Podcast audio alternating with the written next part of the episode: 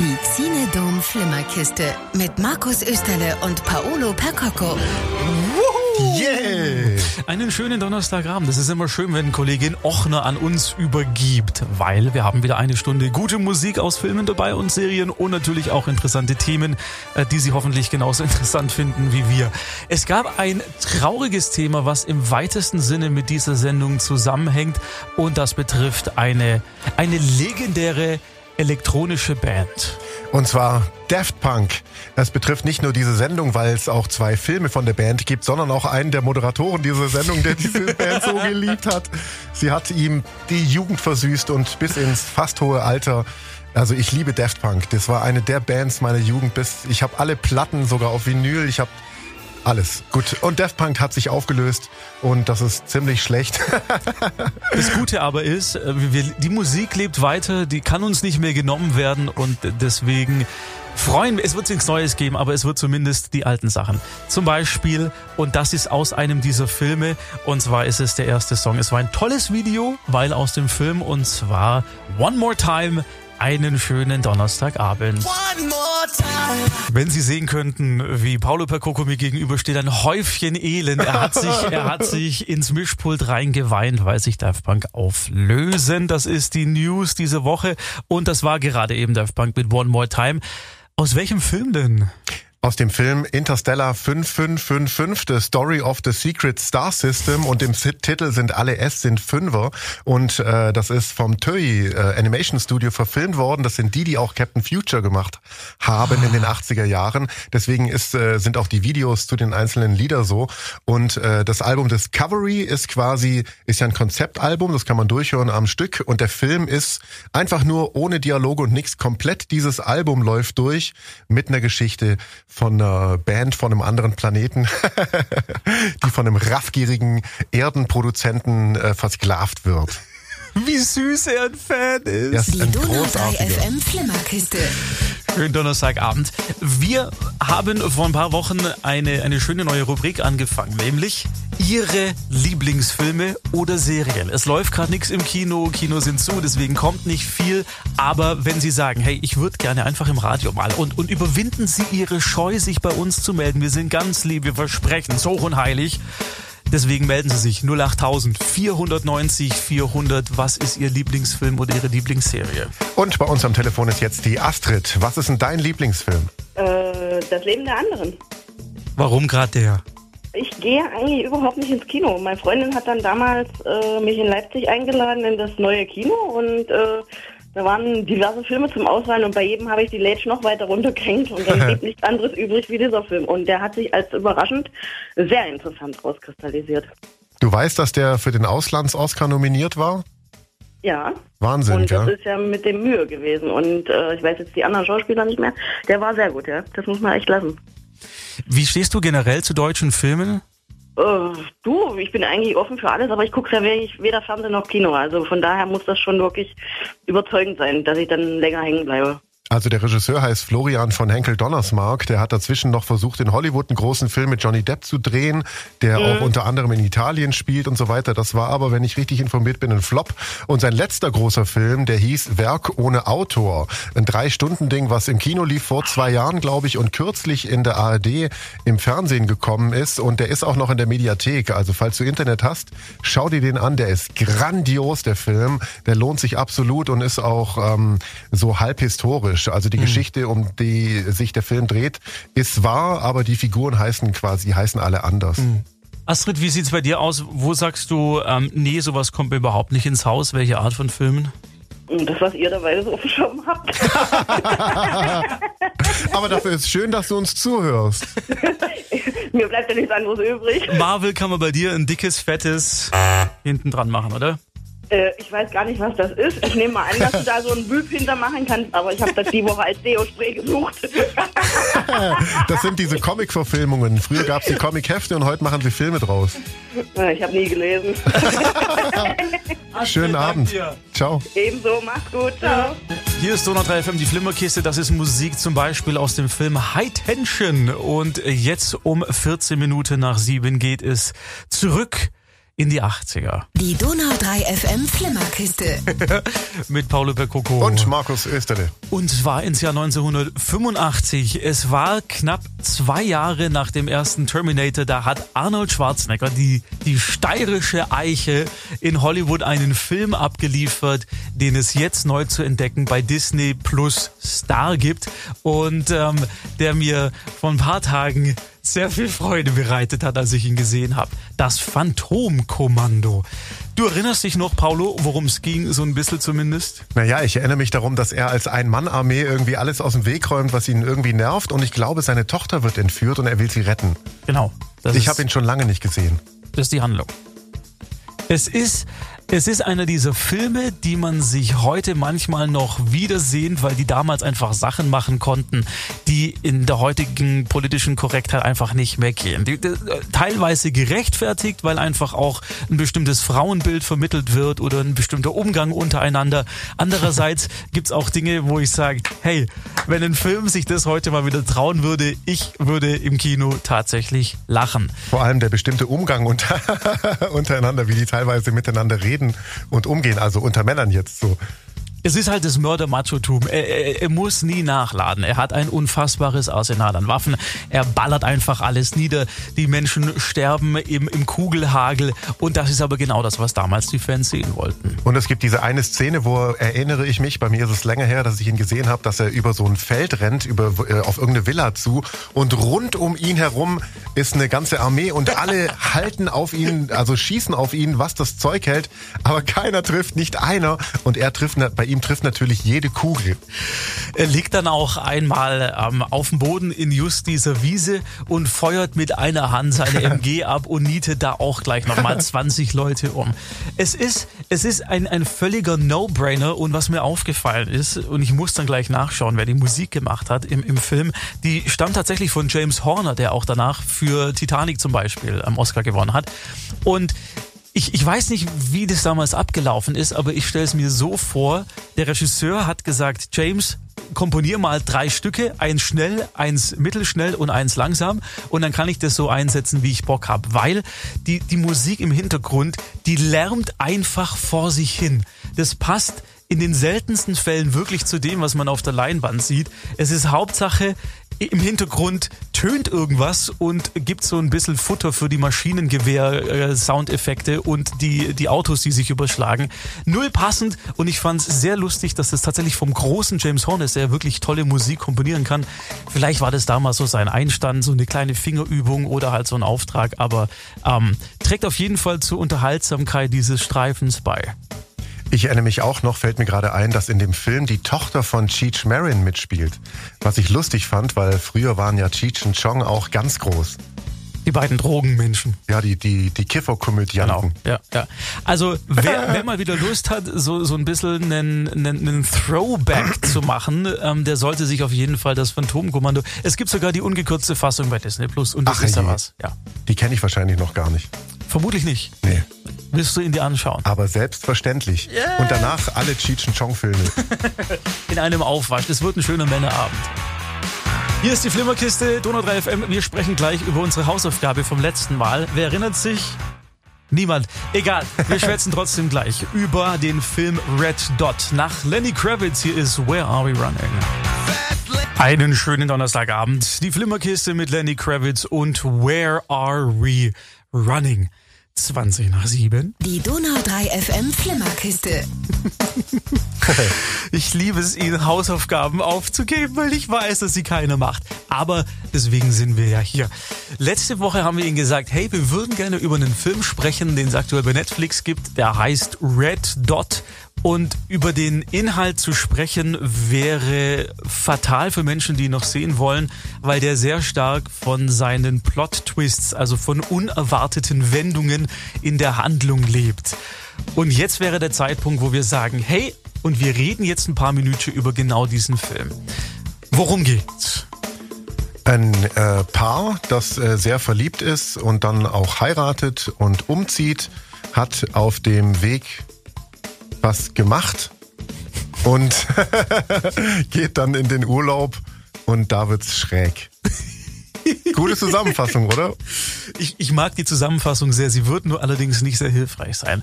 Was wir, was wir zumindest sagen können, ist, sie, sie kommen in das Ziel eines Menschen, der ihnen Böses haben will, weil das, was sie gemacht haben, mit ihm und, und seinem Schicksal auch zusammenhängt, um noch etwas kryptischer zu bleiben. Das Kernstück des Films ist aber diese Hut durch diese wunderschöne Landschaft im ähm, eisigen Norden Schwedens. Das Spiel der Film ist auch eine schwedische Produktion, wo dieses Paar zuerst leider, leider seinen Hund verliert ja, das ist sehr konsequent umgesetzt und dient natürlich auch, um die Handlung in Gang zu bringen, weil wenn der jetzt einfach nur ein roter Punkt auf ihrer Brust zu sehen wäre, dann wäre das natürlich seltsam und, und schrecklich, aber das würde den Film nicht nach vorne bringen. Und deswegen fehlt oder ist dieser Mord an dem Hund leider, leider, so hart es klingt, ähm, sehr, sehr wichtig für den Film. Und so erklärt sich auch der Filmtitel, der heißt Red Dot, weil die im Urlaub da irgendwo mitten im Eis sind und sich die Nordlichter anschauen wollen und plötzlich so eben ein roter Punkt zuerst auf seiner Brust, dann auf ihrem Kopf, der offensichtlich aus einem Visier von irgendeiner Flinte kommt, äh, abzeichnet. Und da kriegen sie natürlich äh, es mit der Angst zu tun. Das Schöne an dem Film ist, er dreht so, ich würde mal sagen, zwei Drittel oder vielleicht sogar drei Viertel, dreht er sich um 180 Grad und präsentiert uns als Zuschauer ein Szenario, mit dem, glaube ich, die wenigsten gerechnet haben werden. Und das finde ich sehr, sehr schön. Das fand ich sehr erfrischend. Ansonsten wäre es einfach nur so ein weiterer Survival-Thriller in Anführungszeichen gewesen, der zwar coole Schauspieler hat, aber jetzt nichts Besonderes ist so wie, wie es der Regisseur oder der Drehbuchautor gemacht hat, fand ich sehr, sehr schön. Und was auch toll ist, er geht konsequent seinen Weg zu Ende. Man kann sagen, es, es gibt kein Happy End. Nee, kann man genau so sagen. Gibt's absolut nicht. Was ich auch toll fand an dem Film, dass auch, wir hatten es gerade von Phantomkommando und dem Frauenbild in Filmen. In dem Film ist es ja eigentlich so, dass der Typ äh, so, äh, so eine wabbelige Heulsuse wird im Laufe des Films und die Frau eigentlich so die, die starke Frau ist, die ihn trotzdem immer weiterzieht. Wir müssen weiter, da kommt er wieder und so weiter. Äh, das, das fand ich ganz, ganz gut auch, wollte ich noch erwähnt haben. Wir, wir gehen jetzt ganz kurz aufs Ende ein, weil ich das wichtig finde, ähm, darüber zu sprechen. Also es, es stellt sich eben heraus, dass äh, beide... Äh, Spoiler-Alarm, Spoiler-Alarm. Oh ja, richtig. Bei einem Autounfall ein Kind getötet haben und just dieses Kind ist das Kind eines neuen Nachbarn in ihrer städtischen Wohnung, der natürlich auf Rache sind, weil die beiden nicht zur Polizei gegangen sind oder gehen. Und deswegen versucht er, das Gesetz selber in die Hand zu nehmen und nimmt es auch, indem er die beiden durch diese Wildnis Schwedens jagt und am Schluss eben auch umbringen will. Er schafft's beim bei der Frau oder bei dem Mann? Ich weiß es gerade. Das lassen wir jetzt mal offen. Ich weiß es noch. Okay, Aber das ist ein, ein, sehr schockierender Moment, dass dann wirklich äh, einer von den beiden ganz krass hart und völlig unerwartet, äh, sagen wir es mal, wie es ist, in, in, in, in den Kopf geschossen wird. Wo du echt denkst, boah, was? Nein! Und äh, das war wirklich, das war echt eine ganz krasse Szene, die auch äh, den äh, also der, der Film wirkt nach auch. Und es geht eben sehr um Schuld und Sühne und, und wie geht man selber mit Schuld um, äh, mit Vergebung auch. Das ist auch natürlich Teil, weil der Mann lässt dann den, den anderen Partner eben am Leben und bringt ihn oder sie, weiß jetzt nicht mehr, nicht um, damit diese Person mit dem, was sie getan hat, was in diesem Moment noch klarer wird als davor schon, ähm, am Leben und, und wartet eben darauf, dass diese Person entweder damit in irgendeiner Art und Weise umgeht oder eben halt auch nicht. Und das ist schon ein sehr, sehr, sehr, sehr heftiges und absolut desaströses Ende für beide Seiten, ja. Ja, kann man so stehen lassen. Also würden wir Ihnen empfehlen, diesen Film? Ja, absolut. Man braucht dann tatsächlich starke Nerven. Der baut sich auch langsam auf. Das ist ja am Anfang so einfach wie, als wäre das eine romantische Liebesgeschichte, die sich aber komplett umdreht in eine Hetzjagd. Und man hat auch schon so seine Verdächtigen, wo man denkt, oh, das sind doch bestimmt die, die in der und der Szene das und das gemacht haben. Und das dreht sich dann nochmal und also ähm, lohnt sich, doch lohnt sich. Die Xinedom Flimmerkiste mit Markus Österle und Paolo Percocco. So, der Wein ist schon halb leer gesüffelt, das Popcorn auch so langsam, aber sicher geht's zur Neige. Wir haben aber noch eine halbe Stunde vor uns und die ist prall gefüllt, unter anderem mit einer neuen Amazon Prime Serie. und die heißt Wir Kinder vom Bahnhof Zoo und geht zurück auf das Buch, äh, das gleichnamige von Christiane Effi, Kinder vom Bahnhof Zoo. Es gab auch in den Anfang der 80er schon eine Kinoverfilmung, die auch so hieß und über all diese Sachen sprechen wir gleich. Kannst du jetzt schon mal sagen, warst du freudig erregt von der Serie oder, oder nicht so sehr? Also freudig erregt äh, in dem Zusammenhang nicht, aber sie ist sehr gut, ja. Die Donau 3 FM Flimmerkiste. Mit Paulo Percoco. Und Markus Österle. Jetzt zu einer Serie beziehungsweise einem Film. Der Film ist aus den 80ern, die Serie ist aus diesem Jahr ähm, bei Amazon Prime, ein Amazon Prime Original. Ich habe sie noch nicht gesehen, weil ich ein unfassbarer Spritzenphobiker bin. Deswegen kann ich weder den Film nochmal anschauen, noch die Serie gucken. Aber ich lausche sehr gerne dir, ob es gut ist oder nicht so. Du könntest ja immerhin noch das Buch lesen. Und dann stelle ich es mir trotzdem vor ja, und dann ne? weiß ich, was passiert und wird mir wieder schlecht und ich, ich falle in Ohnmacht deswegen. Nein. Also es, es, fing an, Ende der 70er hat äh, ein junges Mädchen mit 13 Jahren in einem Gerichtsprozess ausgesagt. Ähm, da ging es um Drogen und um äh, Prostitution und so weiter in Berlin. Zwei Sternredakteure sind darauf aufmerksam geworden, haben sie interviewt und daraus ist ein Buch entstanden. Christiane wie Kinder vom Bahnhof Zoo ist ein Bestseller geworden, in mehrere Sprachen übersetzt. Und äh, 1981 folgte dann der Kinofilm von Uli Edel. Den kennen wir auch von, ähm, gerade hatte ich es noch im Kopf, ähm, Bader-Meinhof-Komplex zum Beispiel hat er auch gemacht, also sehr ernste, heftige, realistische Filme. So ist auch seine Version von der Buchverfilmung Wie Kinder vom Bahnhof Zoo von 81. Da spielt äh, Nadja Brunkhorst die Christiane F., die war damals 14. Also er hat auch wirklich ein junges Mädchen für diese Rolle gecastet, die das auch super krass darstellt. Jetzt, 40 Jahre später, hat die Konstantin zusammen mit Amazon das Ganze als Serie verfilmt in acht Teilen, ja, ungefähr 50 Minuten, also sag mal sieben Stunden Laufzeit. Und ähm, das Ganze eigentlich schon in den 80ern auch angesiedelt. Es gibt aber ein paar Szenen, die zeigen, das könnte genauso gut heute spielen. Vor allem sind es in der Disco, da läuft auch Musik von heute. Wenn wir uns mal vor Augen halten, der Film geht zwei Stunden, knappe zwei Stunden, die Serie geht acht Stunden. Da ist ja im Vergleich zum Buch, entweder hat der Film sehr viel weggelassen oder für die Serie wurde einiges dazu genommen. Wie, wie würdest du das einschätzen? Also erzähle aus erzählerischer Perspektive. Trägt sich diese Serie über acht Stunden mit diesem Stoff oder wurde im Film damals einfach viel rausgekürzt, sodass es sich auf Spielfilmlänge überhaupt lohnt? Also es ist beides. Die haben tatsächlich im Film Film äh, viele Sachen weggelassen. Zum Beispiel im Spielfilm von 81 spielt der Vater überhaupt keine Rolle. Der kommt gar nicht vor. Der kommt aber im Buch vor und auch in der Serie kriegt da sogar eine etwas größere Rolle. Also ähm, die Sachen, die sie für den Film benutzt haben, ähm, sind nicht alle, die im Buch vorkommen und in der Serie sind trotzdem noch Sachen dazu gedichtet worden. Mhm. Da steht ja auch, dass viel fiktionalisiert wurde. Es sind aber auch von den Sternreportern noch Tonbänder hergenommen, digitalisiert und angehört worden.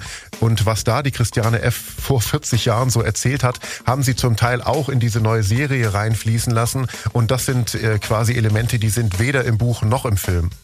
Ein Vorwurf, den ich gelesen habe, der der Serie jetzt so ein bisschen gemacht wird, ist, dass das alles sehr, sehr, sehr, sehr sauber, sehr, sehr clean wirkt jetzt im Jahr 2021, wohingegen der Film aus dem Jahr 81 sehr viel dreckiger rüberkommt, auch was die Darstellung A, dieser, dieser Gesellschaft, in der sich diese Kinder bewegen, betrifft und auch die Wahl der Darsteller selber. Wie würdest du das einschätzen? Dass das ähm, eigentlich genau richtig ist. Also der Film ist, ähm, der wird ja auch verkauft als Coming-of-Age-Drama, also nicht der Film, sondern die Serie jetzt. Und und äh, der Film aus den 80ern, der war so eine Milieustudie von einem großen, tollen Regisseur. Also das sind schon mal zwei ganz andere Paar Stiefel irgendwo. Trotzdem ist es richtig, dass äh, in der neuen Serie das äh, beinahe schon verharmlost wird, dieser Heroinkonsum, mhm. weil diese äh, Clique, die da vorgestellt wird, unendlich cool ist und, und wie Popstars in der Gegend rumrennen und es sehr, sehr lange dauert. Man muss, man braucht wirklich auch Atem, die lassen sich Zeit, die Figuren zu entwickeln und vorzustellen. In der ersten Folge passiert, da passiert eigentlich gar nichts, außer dass wir die Figuren kennenlernen und die am Ende zusammen in dieser Disco sind. Und es hätte schon härter sein können. Also okay. es ist erst so in den letzten paar Folgen, dass es so richtig krass wird, dass die zitternd ähm, auf dem Boden als Obdachlose liegen und irgendwie gar nicht mehr wissen, wo sie ihren nächsten Schuss herkommen.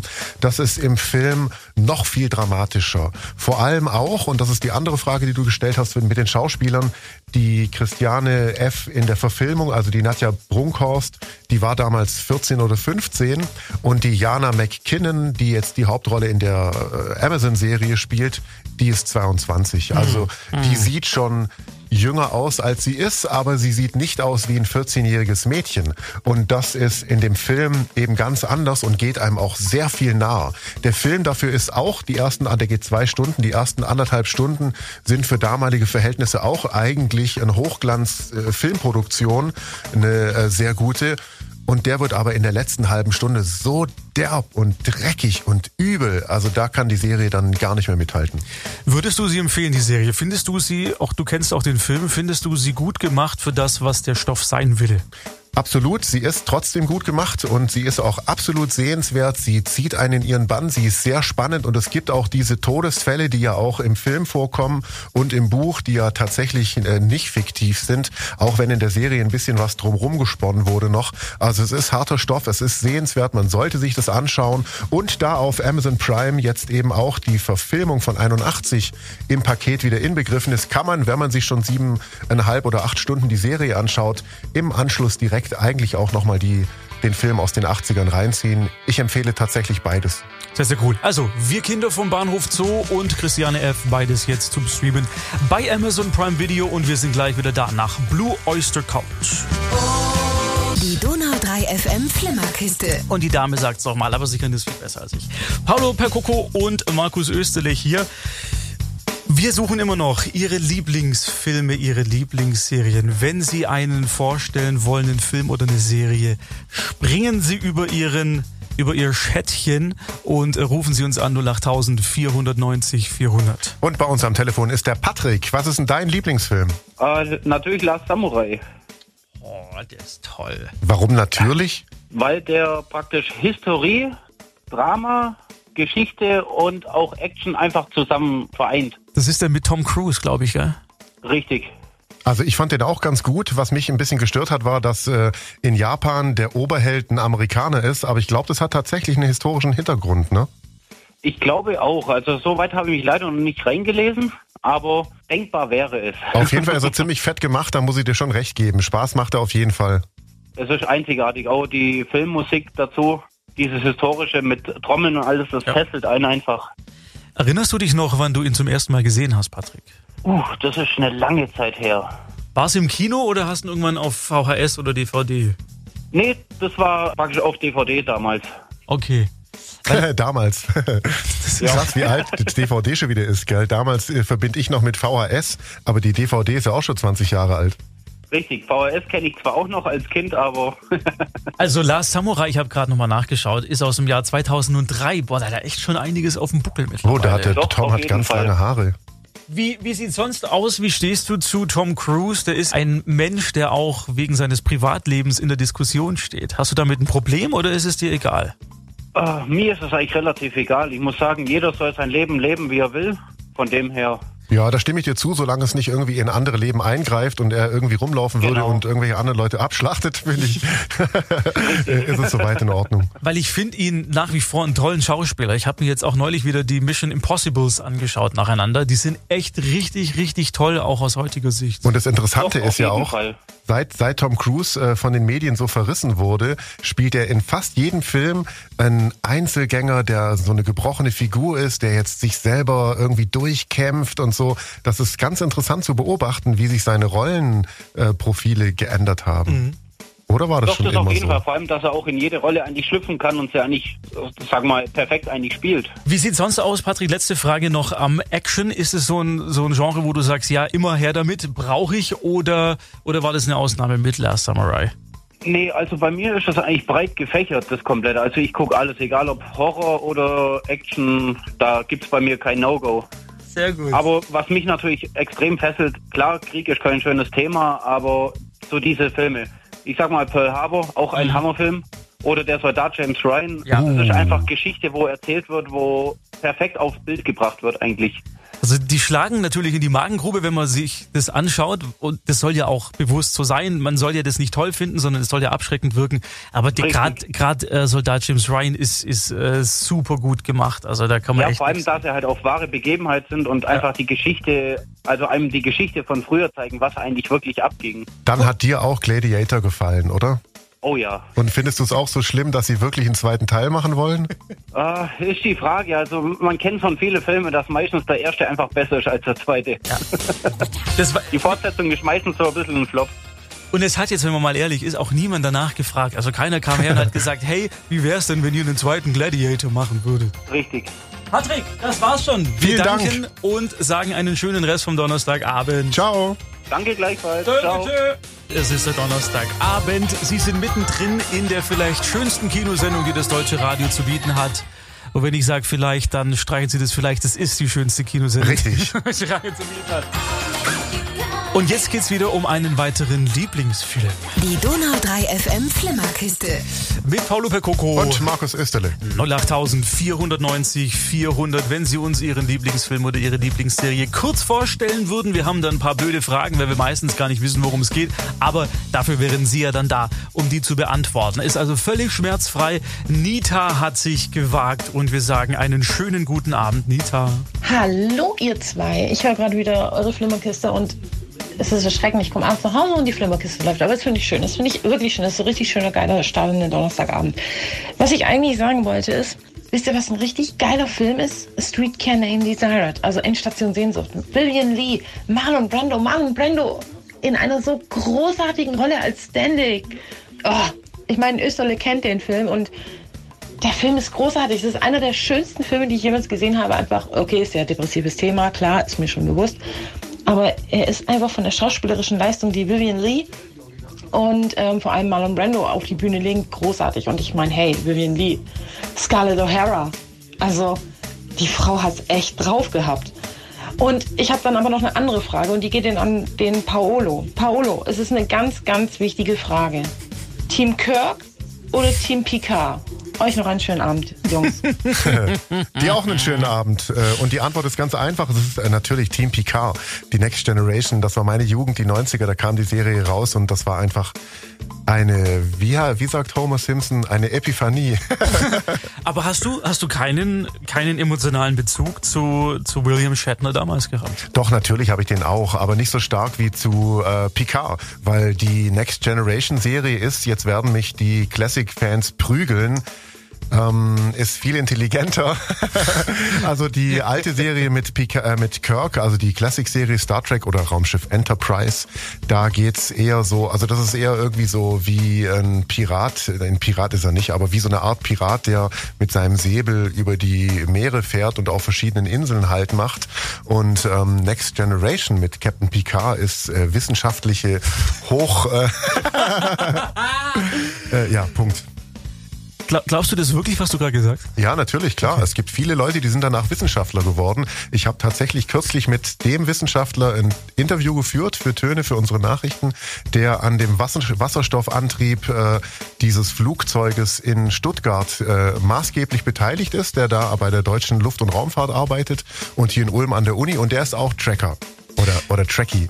Und du hast gerade eben mir, äh, als die Musik lief, noch gesagt, es gibt sogar noch tolle Neuigkeiten für Menschen, die Star Trek ganz auch toll finden. Es hat mit Brent Spiner zu tun. Richtig, Nita, pass auf, Brent Spiner hat erst kürzlich in einem Interview gesagt, dass ähm, es Rumor, was heißt Rumor nochmal auf der Gerüchte gibt, mhm dass es ähm, ein Reboot geben wird, äh, so ähnlich wie die Spielfilme jetzt gerebootet worden sind mit neuen Schauspielern, die Captain Kirk und so spielen. Es soll ein Reboot geben für einen Kinofilm mit der Next Generation. Und das wäre natürlich, äh, wenn sie da irgendwas falsch machen, laufen mehrere Menschen amok, aber ich freue mich sehr drauf. Wollte ich gerade fragen, sind wir wenigstens davon freudig erregt von dieser Nachricht? Ja. Das ist gut. Nita, ich hoffe, die Frage ist beantwortet und wir wären gleich noch mal ein letztes Mal kurz da nach Musik aus dem Soundtrack zum Film Orange County mit dem Sohn von Tom Hanks damals 2002. Toller, toller Film, wirklich sehr, sehr lustig. Die Donau 3 FM Flimmerkiste mit Paulo Percoco und Markus Österle. Ich hätte noch eine, eine kleine Empfehlung, wenn Sie und da wird man nächste Woche noch mal genau drüber sprechen, ein Netflix-Film und zwar heißt der I Care a Lot. Ah. You told me about this. Yes, yes. Und es ist eine sehr, sehr böse und wie ich finde auch teilweise wichtige Komödie, denn es geht darum, wie gehen wir eigentlich mit den alten Menschen in unserer Gesellschaft um. Darüber sprechen wir nächste Woche. Also vielleicht, wenn Sie Bock haben oder sowieso nichts vorhaben, einfach mal anschauen. Knappe zwei Stunden, dann ist das Ding durch. Und es ist wirklich empfehlenswert für Menschen, die sich mal wieder mit dieser Art von Comedy beschäftigen wollen. Heißt nochmal wie? I care a lot. Sag, mach den Witz. Komm, Paul, warte, ich lade kurz, warte, ich lade den Soundeffekt. ich kehre... Halt, warte, ich muss erst... Okay, jetzt. Da, da, da, da. Ich kehre den Hof. Und mit diesem Knaller würden wir sagen, bitte schalten Sie auch nächste Woche wieder ein. Von 19 bis 20 Uhr die Flimmerkiste. Ähm, schönen Abend noch, wünschen wir. Ciao, tschüss.